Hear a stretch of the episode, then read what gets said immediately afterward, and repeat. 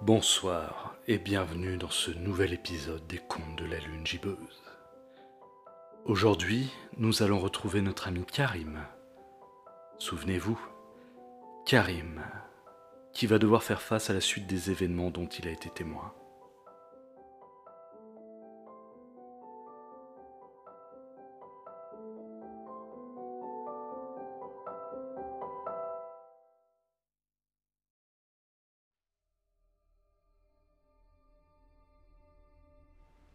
Cela faisait presque dix jours maintenant depuis que Karim avait visité la maison de ses grands-parents. Son expérience s'était conclue d'une manière pour le moins étrange. Karim avait été le témoin d'un phénomène qu'il n'arrivait pas à expliquer. Des bruits étranges dans la maison, des volets et des portes qui claquent, des ampoules qui explosent et des bruits qui provenaient de la salle de la chaudière. Karim avait voulu mettre ces événements sur le compte de la vétusté de la vieille maison de famille. Mais même après plusieurs jours, le souvenir de cette soirée lui donnait la chair de poule. La frayeur qu'il avait vécue l'avait poussé à quitter avec précipitation la maison en courant, s'engouffrant dans sa voiture sans réfléchir et foncer à toute allure hors de danger. Sa précipitation avait failli lui valoir un accident de la route dans un virage mal négocié. Mais surtout,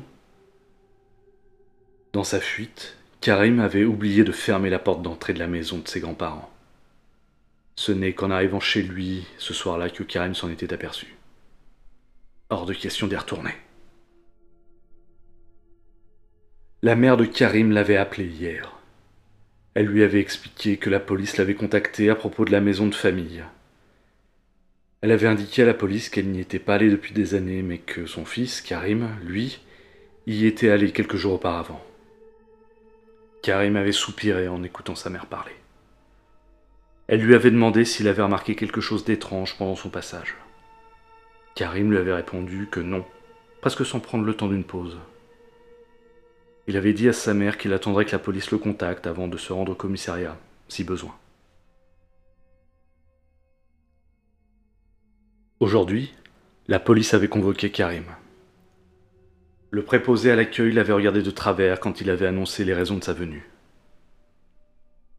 Au troisième étage du commissariat, la lieutenante de police Mary Anders l'avait accueilli et conduit dans une salle d'interrogatoire.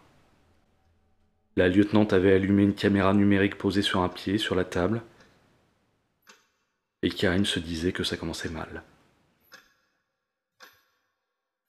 La lieutenante lui expliqua la raison pour laquelle elle avait appelé sa mère et lui avait ensuite demandé de venir.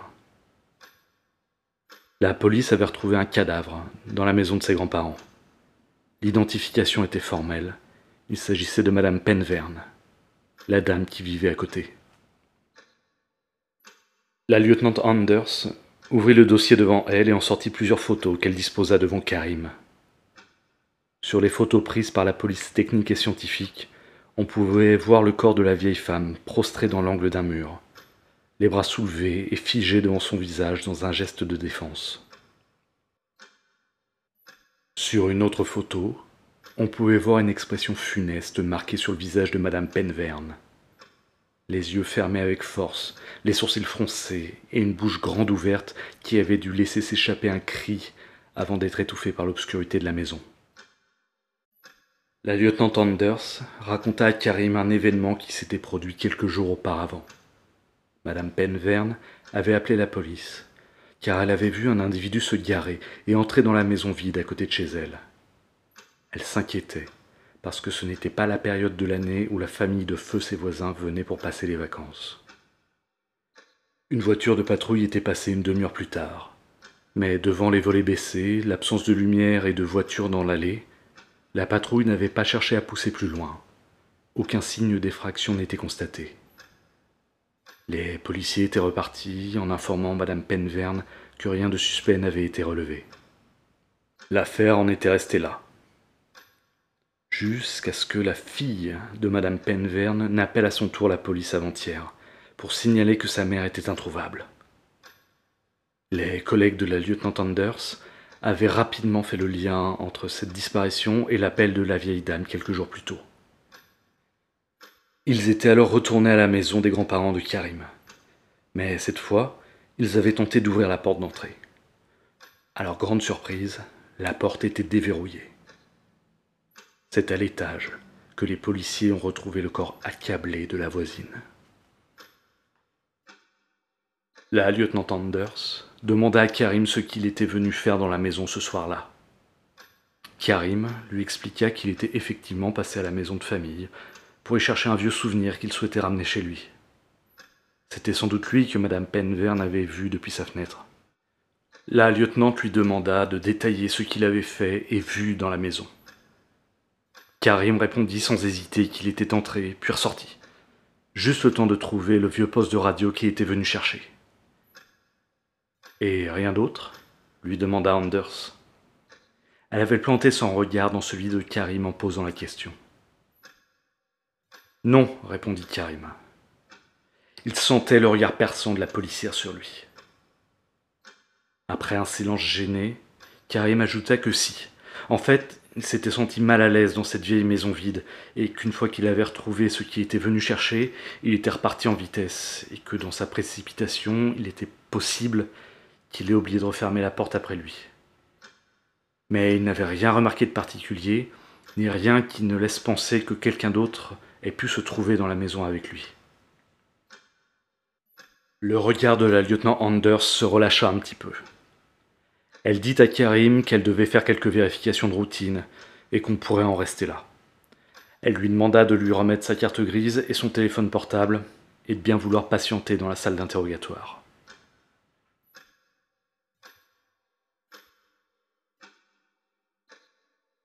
Une heure plus tard, la lieutenant Anders était revenue.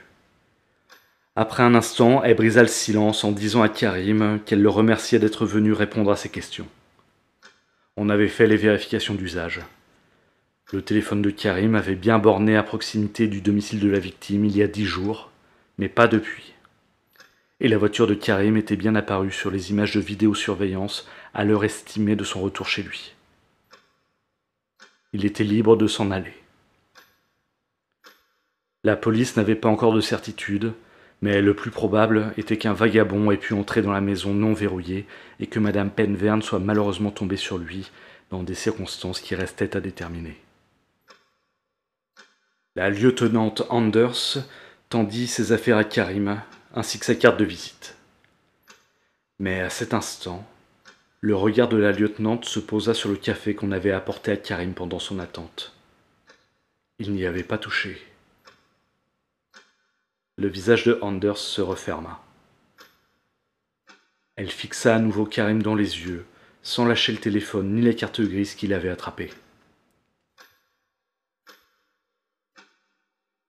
Elle ajouta d'un ton lent et grave que si quoi que ce soit d'autre lui revenait à l'esprit, qu'il n'hésite pas à la contacter. Karim récupéra ses affaires, acquiesça d'un hochement de tête puis il s'était levé pour sortir. Dans le couloir, Karim avait appelé l'ascenseur pour redescendre au rez-de-chaussée. Il s'efforçait de garder les yeux sur la porte métallique pour ne pas croiser un regard. Depuis que la lieutenante lui avait fait le récit de la découverte de la morte, son esprit tournait en boucle sur ce qu'il avait vécu ce soir-là dans la maison de famille. Mais il ne pouvait pas en parler aux flics sans passer pour un dérangé. Les portes du petit ascenseur vide s'étaient ouvertes et Karim y était entré. Il avait appuyé sur le bouton du rez-de-chaussée et les portes s'étaient refermées. Le petit écran affichait les numéros d'étage qui défilaient.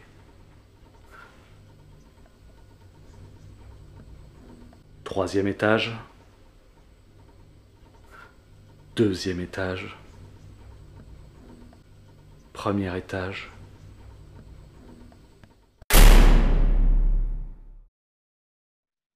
Après une secousse, la cabine s'était immobilisée.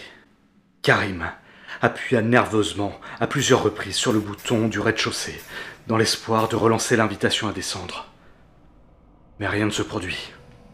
Il appuya alors sur le bouton d'alarme et attendit nerveusement qu'une voix grésillante ne retentisse dans l'ascenseur. Karim expliqua qu'il était coincé, qu'il fallait venir le chercher, vite, car il ne supportait pas les espaces clos. La voix grésillante lui répondit qu'un technicien se mettait en route, et qu'il serait là au plus vite, et que surtout il fallait... La voix de l'opérateur disparut dans un grésillement. Karim appuya de nouveau sur le bouton. Encore et encore, puis en laissant le doigt pressé sur le petit cercle de métal. Mais plus rien. Karim sortit son téléphone portable pour appeler à l'aide. Mais dans cette cage de métal, il n'y avait aucune réception. Karim sentit une bouffée de chaleur lui remonter tout le corps. Il enleva sa veste et ouvrit les premiers boutons de sa chemise, essaya de maîtriser sa respiration. Il avait de plus en plus chaud et sentait ses aisselles, son dos et ses jambes se couvrir de transpiration. Soudain, une secousse de la nacelle le fit basculer contre le mur. Karim regardait tout autour de lui, en panique à l'idée que l'ascenseur se décroche et ne chute jusqu'au sous-sol. À la deuxième secousse, il s'agrippa fermement à la barre d'appui de la cabine. Et à la troisième, il avait commencé à se recroqueviller sur lui-même.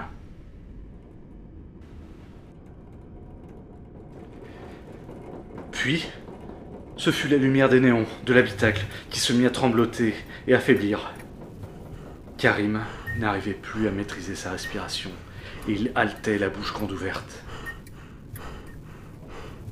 Les secousses cessèrent et il eut un instant d'accalmie.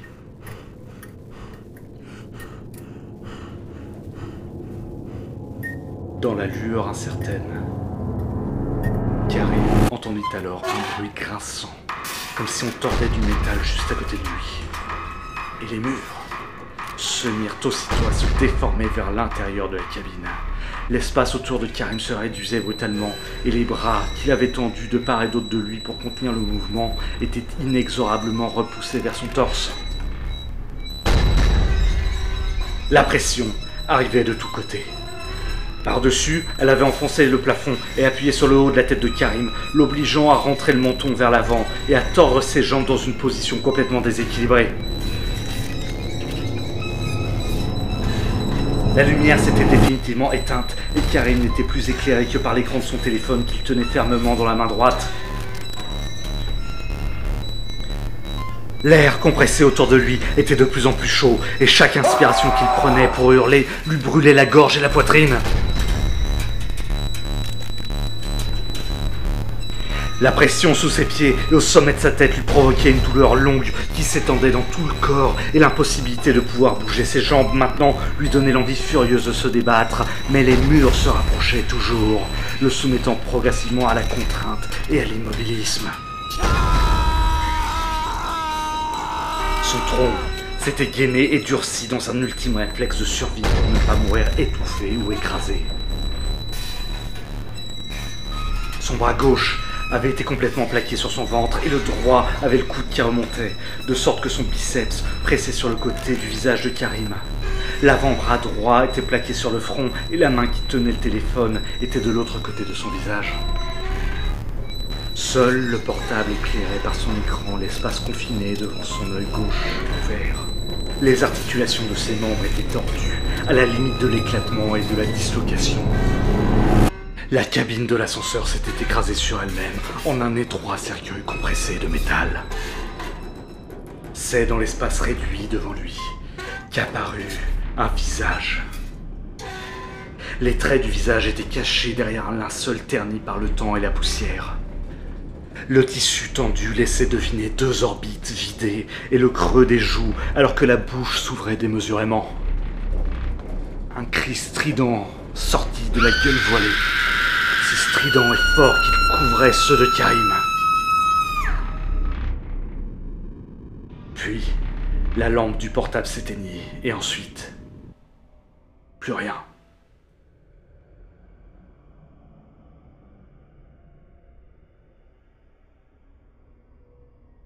Karim était revenu à lui lorsque le policier préposé à l'accueil lui avait mis des petites gifles pour le réanimer. D'un mouvement de panique, Karim rampa précipitamment vers le fond de l'ascenseur. Puis, il avait regardé autour de lui pour voir que la cabine était revenue à son état normal. Le policier s'était glissé par la porte ouverte de l'ascenseur, resté coincé entre le rez-de-chaussée et le premier étage. Le policier avait demandé à Karim de se relever et l'avait aidé à passer à travers la semi-ouverture du rez-de-chaussée. Là, plusieurs policiers attendaient Karim, dont la lieutenante Anders. On fit s'asseoir Karim et on lui apporta un verre d'eau. Il était recouvert de transpiration et tremblait de tout son corps. On lui expliqua que l'ascenseur s'était bloqué et que l'on avait entendu ses cris à peine quelques instants après. On n'avait même pas eu le temps d'appeler le dépanneur. Karim expliqua en balbutiant qu'il ne comprenait pas ce qui lui était arrivé. La lieutenant Anders, en retrait par rapport au reste du groupe, fixait Karim. Il l'avait remarqué et cherchait à éviter son regard. Il expliqua qu'il pouvait lui arriver d'être sujet à de la claustrophobie, mais qu'il n'avait jamais paniqué comme ça, et qu'il était désolé. Les policiers demandèrent à Karim s'il voulait que l'on appelle quelqu'un pour venir le chercher. Mais il déclina la proposition. Disons qu'il avait juste besoin de retrouver l'air libre un instant, et qu'ensuite il devrait pouvoir être en mesure de rentrer tout seul chez lui. En quittant le commissariat, Karim évita soigneusement, encore une fois, de croiser le regard de la lieutenante Mary Anders.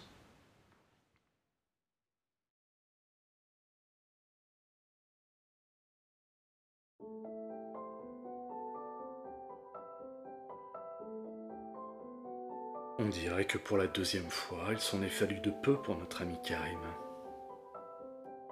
Mais seriez-vous surpris si je vous disais qu'en rentrant chez lui ce soir, Karim avait découvert que son corps était recouvert d'échymose